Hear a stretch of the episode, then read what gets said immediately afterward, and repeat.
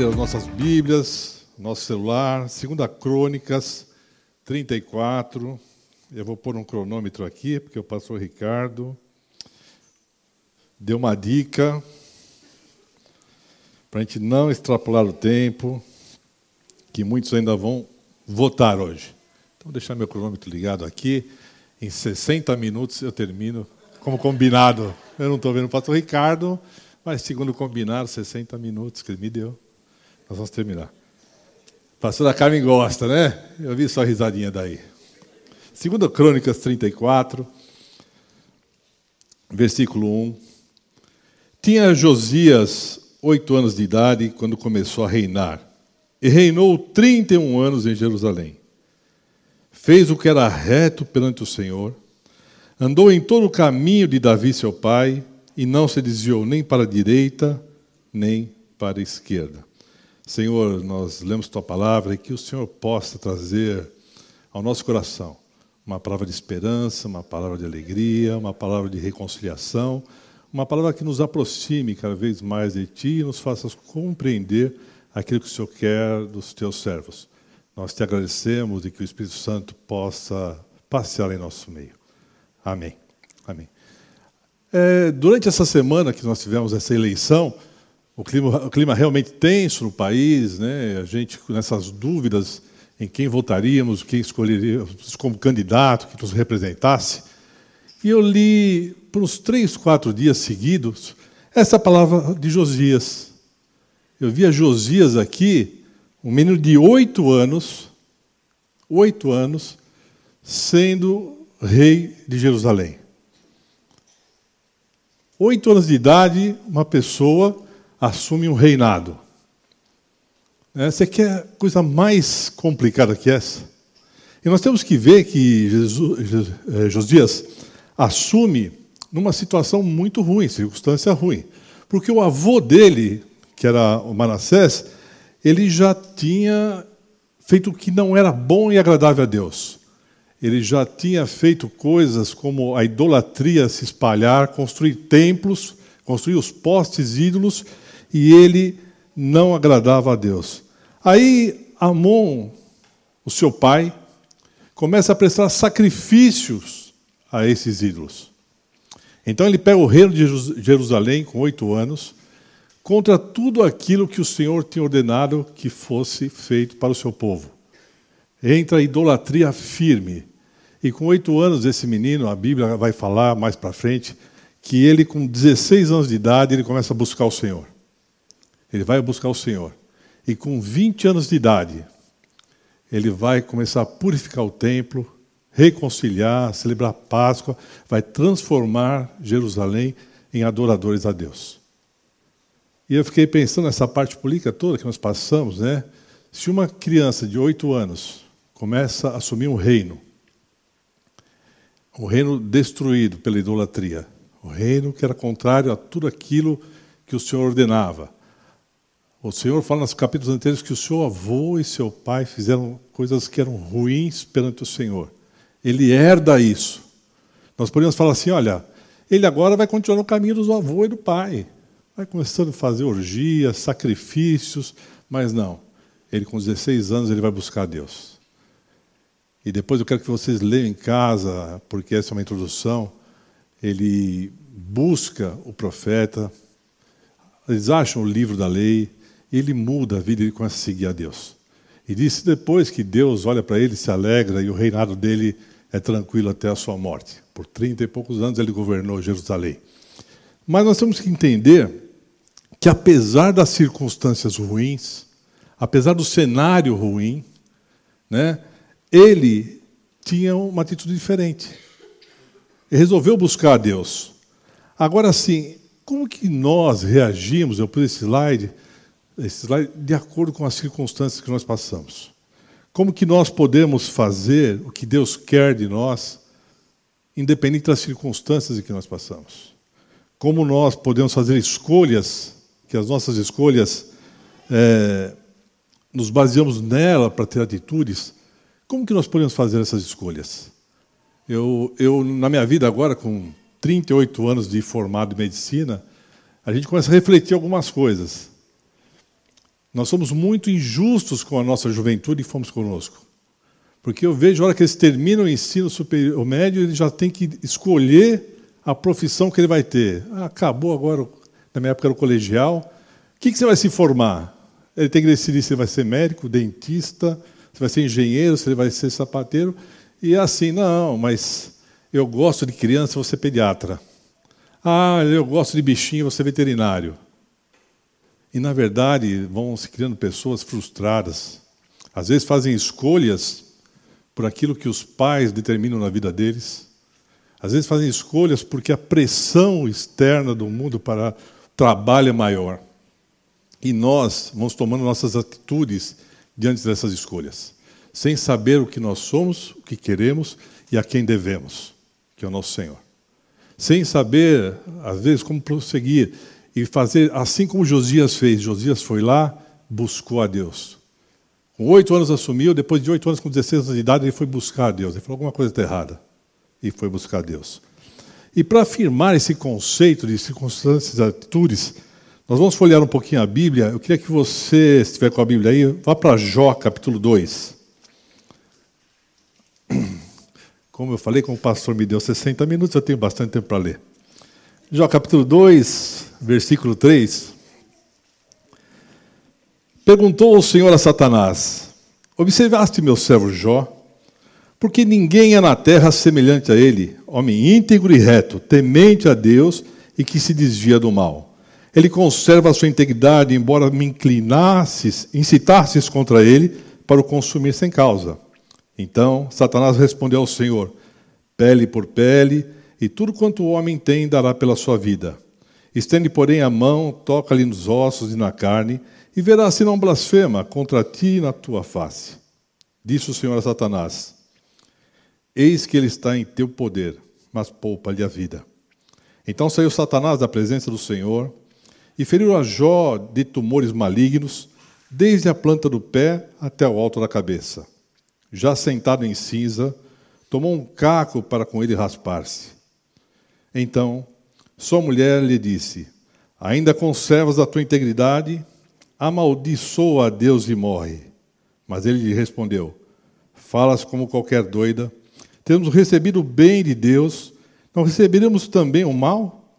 Em tudo isto, não pecou Jó contra, com os seus lábios.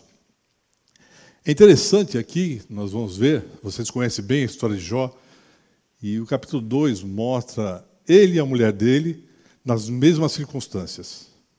Ele e a mulher vivendo as mesmas é, sofrências. Jó perde família, Jó perde finanças e agora perdendo sua saúde. E é comum, às vezes, a gente olhar esse texto e começar a julgar a mulher de Jó. Falar, nossa, essa mulher não teve fé. Olha só, fala para Jó, amaldiçoar Deus e morrer. Essa mulher é louca, como Jó falou. Mas eu comecei a raciocinar e pensar um pouquinho, quando a gente vai meditando nisso. Muitas vezes, quando nós temos uma pessoa doente que a gente ama, às vezes a gente quer se pôr no lugar dessa pessoa. Principalmente quem tem filho pequeno, quando vê doente, fala assim: não, senhor, podia ser em mim, não no meu filho. Olha, podia ser em mim, não no meu marido. Podia ser na minha esposa, não, em mim. E certamente essa mulher estava com uma revolta porque ela amava Jó. Ela tinha um sentimento ali, e eu não quero entrar muito nessa seara, mas eu comecei a pensar, falei assim, essa mulher realmente, ela, talvez ela gostaria de estar ali, na posição de Jó.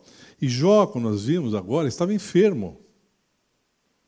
Agora ele estava com um caco de telha, um caco de barro, raspando. Algumas traduções falam que era úlceras, e aqui fala que é tumor maligno, que Satanás tinha enviado para ele. E a coisa fica mais séria ainda a circunstância fica pior quando a gente lembrar quem era Jó. Se você ver no capítulo 1, diz que havia na terra de Uz um homem que o nome era Jó. Ele era íntegro, reto, temente a Deus, desviava do mal. Sete filhos e três filhas. Possuía sete mil ovelhas, três mil camelos, quinhentas juntas de boi, quinhentas jumentas, e era muito numeroso o pessoal ao seu serviço, de maneira que este homem era o maior de todos os do Oriente. o homem mais rico do Oriente.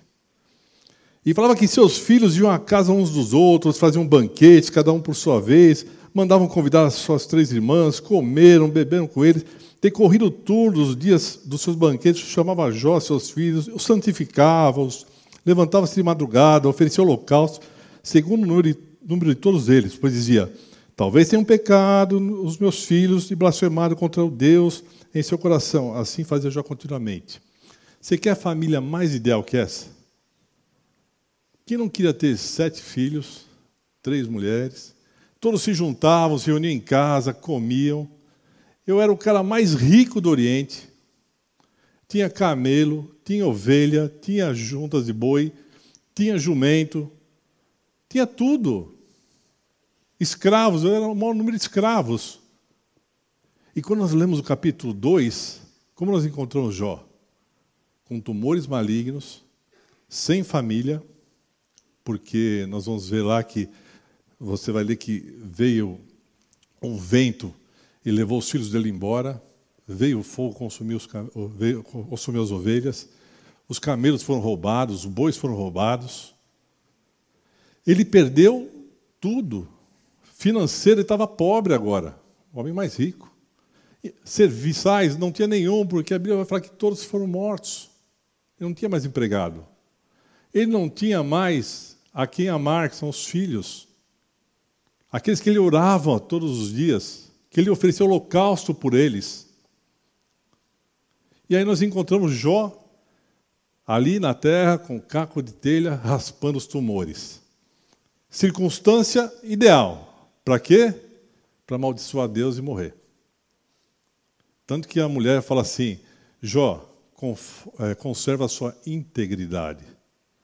Olha o estado que você está, olha quem você era e olha o que você está agora. Amaldiçoa seu Deus. E Jó fala uma coisa que às vezes a gente gostaria de falar para a mulher, e vice-versa, né? Você está louca?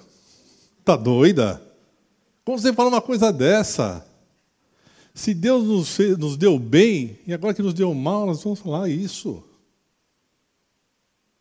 Então, o que determina na nossa vida como nós vamos passar para as circunstâncias adversas que vêm, são as nossas atitudes. Nós vemos aqui que você tomar a atitude correta perante uma circunstância ruim muda a sua vida. Ela pode tanto aproximar você de Deus, assim como Jó, como ela pode te afastar de Deus, assim como essa mulher que desanima. A mulher chutou o pau da barraca, falou: Não aguento mais te ver assim. Você está sofrendo muito, meu amor. Deus não é fiel realmente. Nós temos que entender que se nós não entendermos que Deus tem propósito para a nossa vida, se Deus tem um plano para a sua vida, se Deus um dia te chamou de onde você estava, é porque inerente às atividades ou circunstâncias ruins que tem na sua vida, o propósito dele ainda se mantém. A esperança nele ainda tem que ser conservada. A gratidão por aquele momento tem que ser, a todo momento, louvado e falando: Senhor, eu quero, obrigado. Porque senão nós vamos cair como essa mulher de Jó. Por tanto amar Jó, acredito eu, ela não aguentava mais ele desse jeito.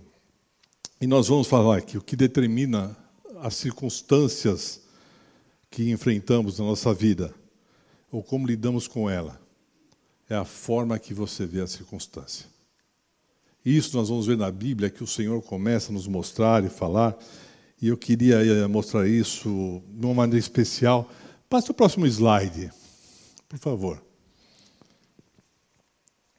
Existe na, um princípio da física, o Marquinhos vai entender bem, que é o princípio da aerodinâmica, né? da resistência do ar. E a resistência do ar, da forma com que ela é aplicada, a gente fala assim que é a força que determina um corpo que está em movimento sobre esse corpo. No aerofólio do carro de corrida, quando ele está a 300 por hora, essa força, a inclinação do aerofólio faz com que essa força empurre o carro para baixo. Ele não decole. Tanto que em algumas corridas que acompanha, quando o aerofólio quebra alguma coisa, o carro sai e decola, vai embora. Essa mesma resistência do ar, numa asa de avião, na inclinação da asa do avião, faz com que o avião decole e voe. Então nós temos um princípio só que pode fazer acontecer duas situações diferentes. Ou a pessoa, ou o carro fica no chão, a 300 por hora, ou ela levanta o avião. O que vai determinar isso é a angulação da asa ou a angulação do aerofólio. Nossa vida também, nós vamos ver que é mais ou menos assim. O que vai determinar a nossa vida, o que nós vamos fazer, ou se nós vamos ficar arrastados no chão, tem uma outra força que chama de arrasto, que puxa para trás, é como nós vamos lidar com a resistência que vem sobre a nossa vida. Nós vamos ter a resistência do ar, nós vamos ter resistências externas, que ou vão nos fazer decolar, ou vão nos pôr no chão. Como lidar com isso? Como saber disso? Isso é muito importante, porque isso vai depender da sua atitude. Como você vai responder a esse processo. E muitas vezes, nossa caminhada com Cristo, nós vamos ter circunstâncias tão adversas que nós deixamos de levar por atitudes como a da mulher, atitudes de sentimentos diferentes, que vão nos afastar de Deus. Então, a primeira coisa que eu queria pensar com vocês é Quais são os fatores que vão nos impulsionar a ter sentimentos a favor ou contra? Ou sentimentos que decolem, ou sentimentos que nos prendem ao chão? Vamos mais um texto da Bíblia, Números 13, 25. Falei para vocês, hein? Hoje é Bíblia. Pastor Ricardo, você não vai acreditar, mas eu pus o timer aqui, tá? É, não quero mais tomar bronca, não. Falei que em 60 minutos entregamos. Estou até já dando uma corridinha aqui, porque já liguei o timer. Números 13, 25. Todo mundo lembra da história dos espias, né? Que Moisés recebe uma ordem de Deus que manda os espias olhar a terra prometida. Estão para entrar lá na terra prometida. E aí no versículo 26, fala assim: caminhar. 25. Ao cabo de 40 dias voltaram de espiar a terra. Caminharam e vieram a Moisés e Arão e a toda a congregação dos filhos de Israel no deserto de Parã, a Cádiz, deram-lhes conta de to, a, eles e a toda a congregação e mostraram-lhes o fruto da terra. Relataram a Moisés e disseram: Fomos à terra que enviaste, e verdadeiramente mana leite e mel. Este é o fruto dela. O povo, porém, que habita nessa terra é poderoso e as cidades muito grandes e fortificadas. Também vimos ali filhos de Anak, os amalequitas habitam na terra de Negueb, os heteus, jebuseus e amorreus habitam na montanha, cananeus habitam no pé do mar e a ribeira do Jordão. E então Caleb fez calar o povo perante Moisés e disse: Eia, subamos e possuamos a terra, porque certamente prevaleceremos contra ela.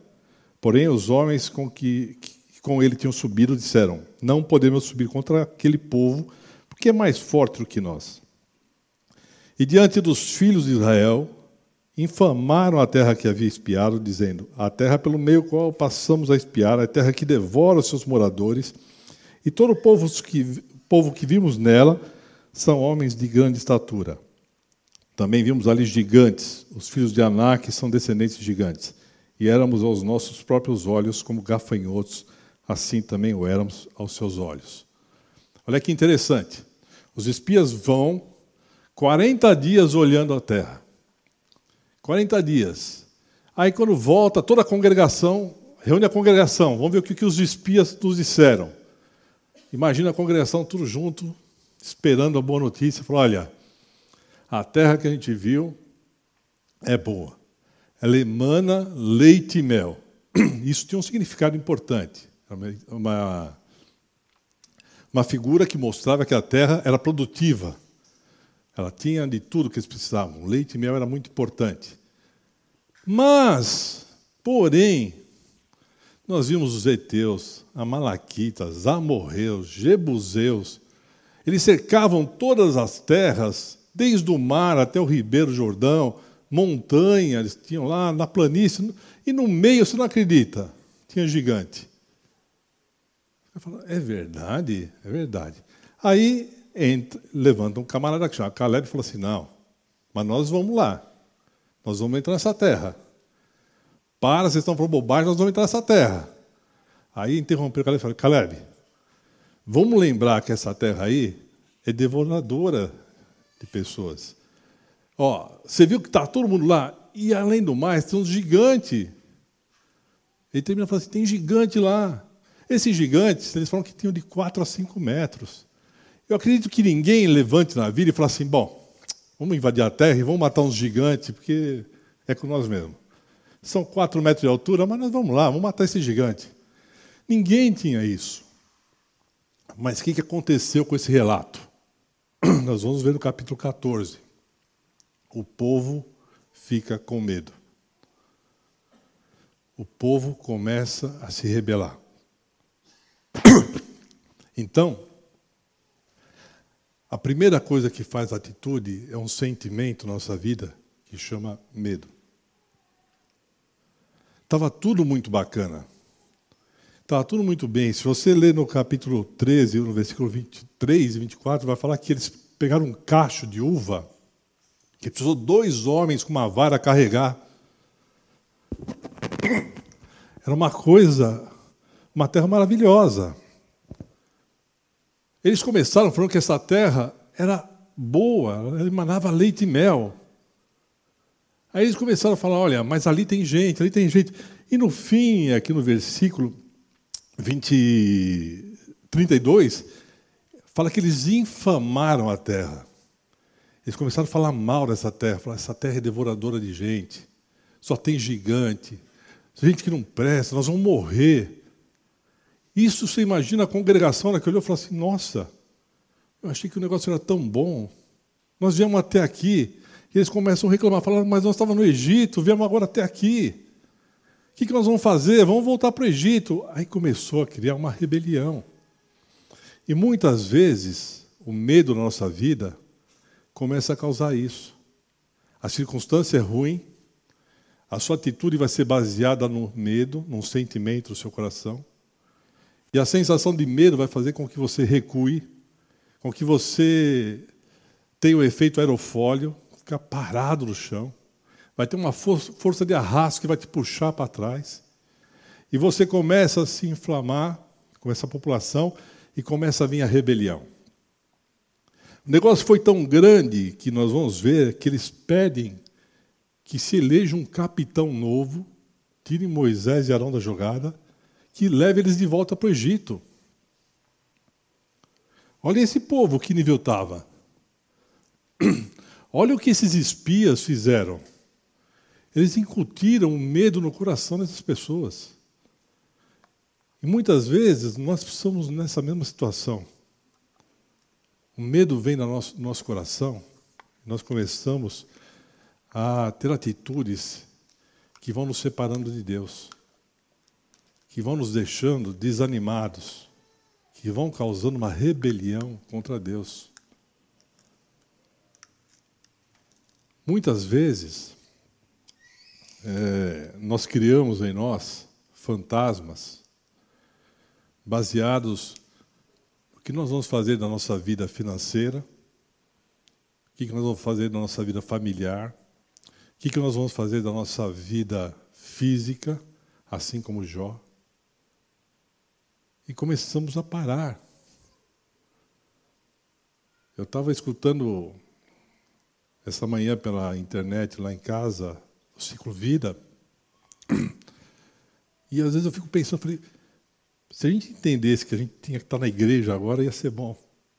Se a gente entendesse que podia estar ali orando, ia ser bom. Aí começar, eu estava lendo texto antes de vir para cá, falei, por que, que eu, a gente não entende isso?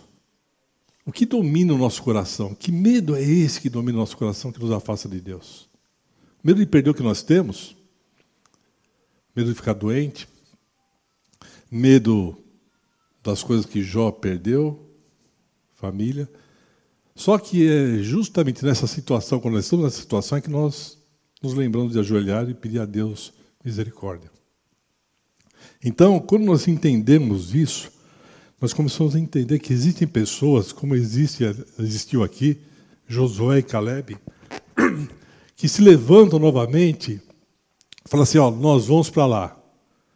Param de falar bobagem.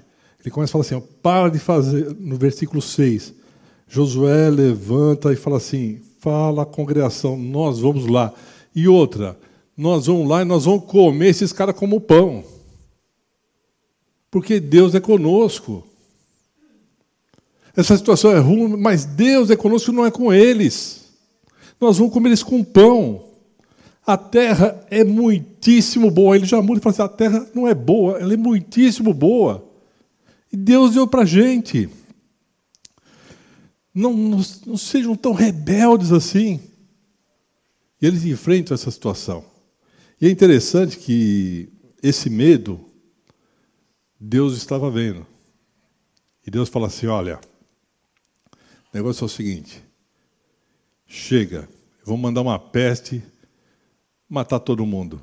Aí Moisés, com aquela paciência, né? acho que não é paciência de Jó, mas é paciência de Moisés, vai orar por esse povo, falar: Senhor Deus, tem misericórdia deles, tem misericórdia. E Deus fala: tá bom, mas eu acho que essa paciência aqui, Deus foi muito bacana quando ele falou assim: ó, nenhum dos homens que, tendo visto a minha glória, os prodígios que fiz no Egito, estou lendo o versículo 22 do 14, todavia me puseram à prova já dez vezes e não obedeceram a minha, vez, minha voz. Dez vezes os caras já me puseram à prova. Não é a primeira vez. Aí eu comecei a contar assim, deixa eu ver quantas vezes eu pus Deus à prova. Se não chegou nas dez, né? Chegou nas sete, eu dei uma parada, falei, agora chega. Porque na décima alguma coisa vai lá. E Deus falou, vocês não vão entrar. Vocês não vão entrar no Egito. Eu não vou matar vocês aqui, mas vocês não vão entrar no Egito. E para cada um dia que os espias foram olhar a terra, vai ser um ano que vocês vão ficar no deserto. Então, se foram 40 dias, vocês vão ficar 40 anos no deserto, andando na poeira. Tá bom? E Deus dá esse castigo. Mas é interessante que Josué e Caleb honram a Deus. Por isso eles entram na terra prometida, porque eles defenderam aquilo que Deus tinha dado para eles. E muitas vezes Deus tem promessas para a nossa vida que a gente esquece muito fácil. Deus dá coisas para a nossa vida que a gente esquece fácil. Eu olho para vocês aqui e conheço alguns de vocês, e por levantar, Paulo, dá teu testemunho, Fernando, dá teu testemunho, Marcelo, dá teu testemunho, dá teu testemunho. E vocês levantariam aqui e dariam um testemunho de Deus. Eu tenho certeza disso, Marquinhos, levanta e dá seu testemunho de vida. Que Deus fez na sua vida, que Deus fez na sua vida. E todos aqui levantariam e dariam um testemunho disso. Mas em certos momentos, por causa das circunstâncias e da nossa atitude de medo, nós nos esquecemos disso. E paramos no meio do caminho. Não continuamos com o Senhor até o final. Não continuamos na obra do Senhor até o final. Fazemos, às vezes, por obrigação e não porque o Senhor nos chamou para fazer. Isso é importante, porque se você não controla os seus sentimentos, certamente eles vão controlar você e vão controlar suas atitudes. Se você não controlar os seus sentimentos, certamente os seus sentimentos controlarão você e determinarão quais serão as suas atitudes. E toda vez que a gente faz isso, ele determina uma, uma reação na nossa vida ruim. A gente fala de coragem, eu estava vendo, e coragem é você dominar o seu medo. E covardia é quando o medo domina você. E eu não sei que tipo de medo nós temos. Todos sabem que eu tenho meu netinho, e essa semana foi engraçado. Eu estava lendo e lembrei dele. Dois anos, e tem um quarto lá em casa que ele entra sempre. Mas esse quarto estava escuro dessa vez. Ele queria entrar no quarto, estava escuro. Ele ficava na porta olhando, aí vinha, pegava minha mão para entrar no quarto. E eu fiquei olhando e falei, mas ele entra toda hora nesse quarto, né? Mas estava escuro. Aí eu falei assim, não, abri a porta devagarzinho, falei, vai lá. A hora que ele pôs o pé para entrar, eu fiz, Buh! ele puf, saiu correndo, louco. Eu dei risada, depois eu fiquei, falei, malvado, né? Um vô desse aí não merece um netinho. E nessa palavra de medo, do nosso sentimento de medo, ele não sabe o que tem lá dentro para ter medo. A escuridão trouxe medo para ele. Que na escuridão você não enxerga quem é seu inimigo. Você não vê o que é o perigo. Alguma coisa está errada. Vocês não são dessa época. Na minha época a gente tinha medo de mula sem cabeça. A gente ia para um sítio interior e a porteira assim, era muito escuro à noite. E eu falava, quem vai abrir a porteira? Aí eu levantava, achava o carro. Aí você passava, e para brincar com você, o pessoal apagava o farol do carro, apagava o carro, tudo isso que você não via nada. Então era o medo de quem ia abrir a porteira, porque você ia ficar no escuro. A dois metros o carro estava lá. Mas o que causa medo na gente? O que causa medo no seu coração? Será que é realmente problema financeiro? Você ficar pobre, como Jó?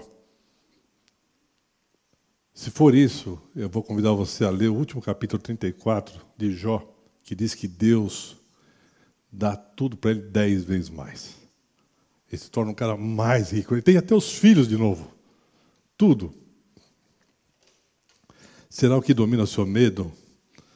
É você não amar as pessoas que você deveria amar? Que hoje, por algum motivo, você não conversa com ela, você se aborreceu com ela, mas você tem receio de ir lá e pedir desculpas, pedir perdão, amar essa pessoa de novo?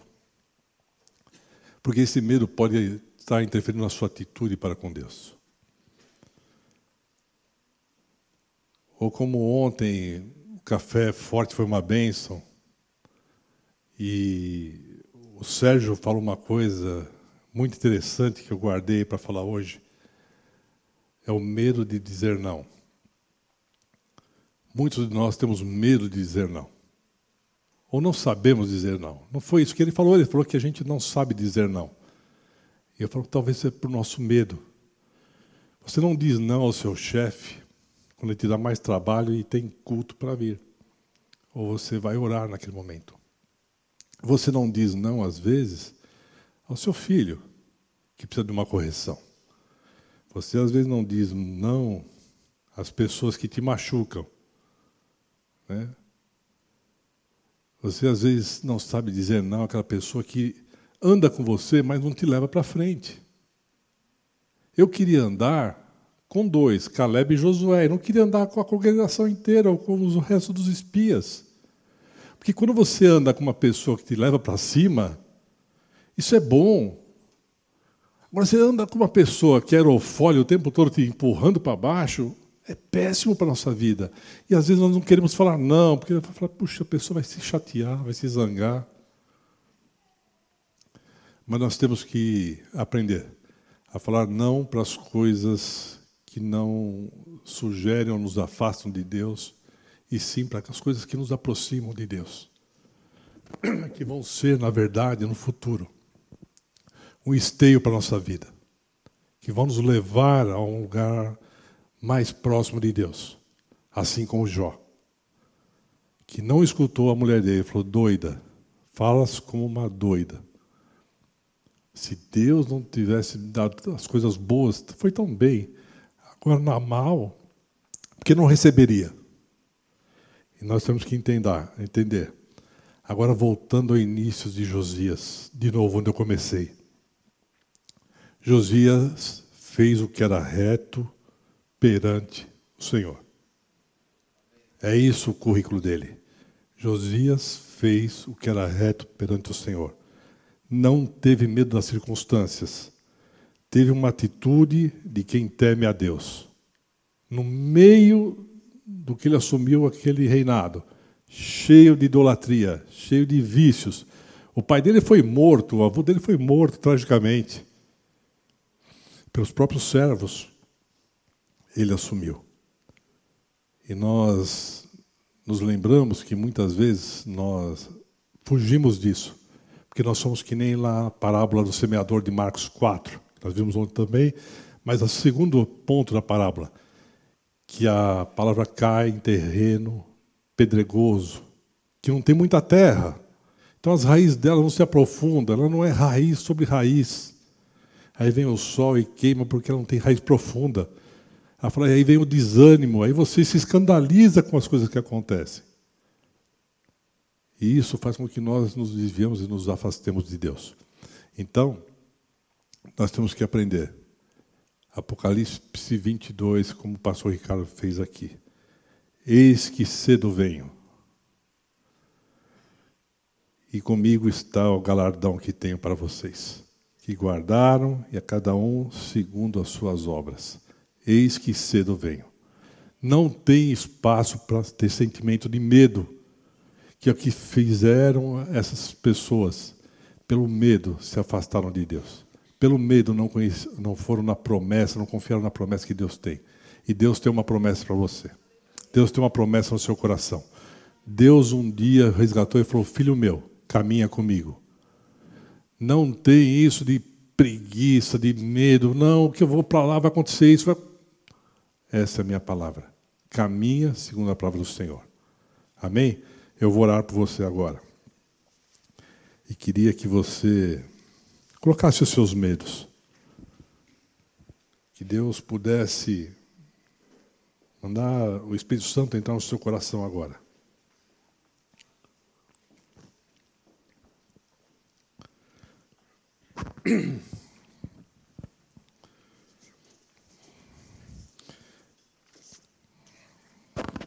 Pai, nós te louvamos e te agradecemos.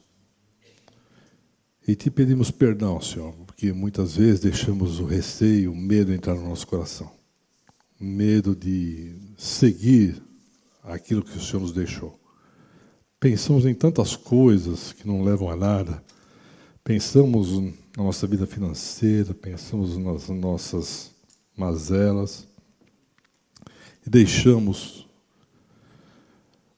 esse sentimento nos afastar de Ti. Não queremos ser como aquele povo que se rebeliou contra o Senhor, porque o medo instalado naquela congregação levou uma insatisfação tão grande que eles queriam destituir os seus líderes para voltar para o Egito. Então nos afasta, Senhor. Colocamos agora, Senhor, esses nossos medos. Não sei se cada um aqui tem um medo diferente, Pai. Cada um tem uma dor diferente. Cada um tem um sofrimento diferente. Às vezes, do mais simples até o mais complicado, Senhor. Às vezes, esse medo da gente falar, não, é aquele medo que nos leva o nosso filho até as drogas, até a prostituição, até a pornografia, das coisas que te afastam de ti, Senhor. Encoraje os teus filhos a fazer como Josias, ser reto perante o Senhor, saber o que é correto, o que não é, o caminho a seguir.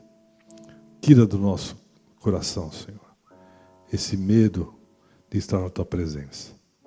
E nos eleva, Senhor, até os teus átrios, aguardando a tua volta, Senhor. E que nós possamos ser pessoas que recebam aquele galardão que o Senhor tem, Senhor. Que nós fazemos jus a isso, porque nós te louvamos e te amamos. Em nome de Jesus Cristo. Amém.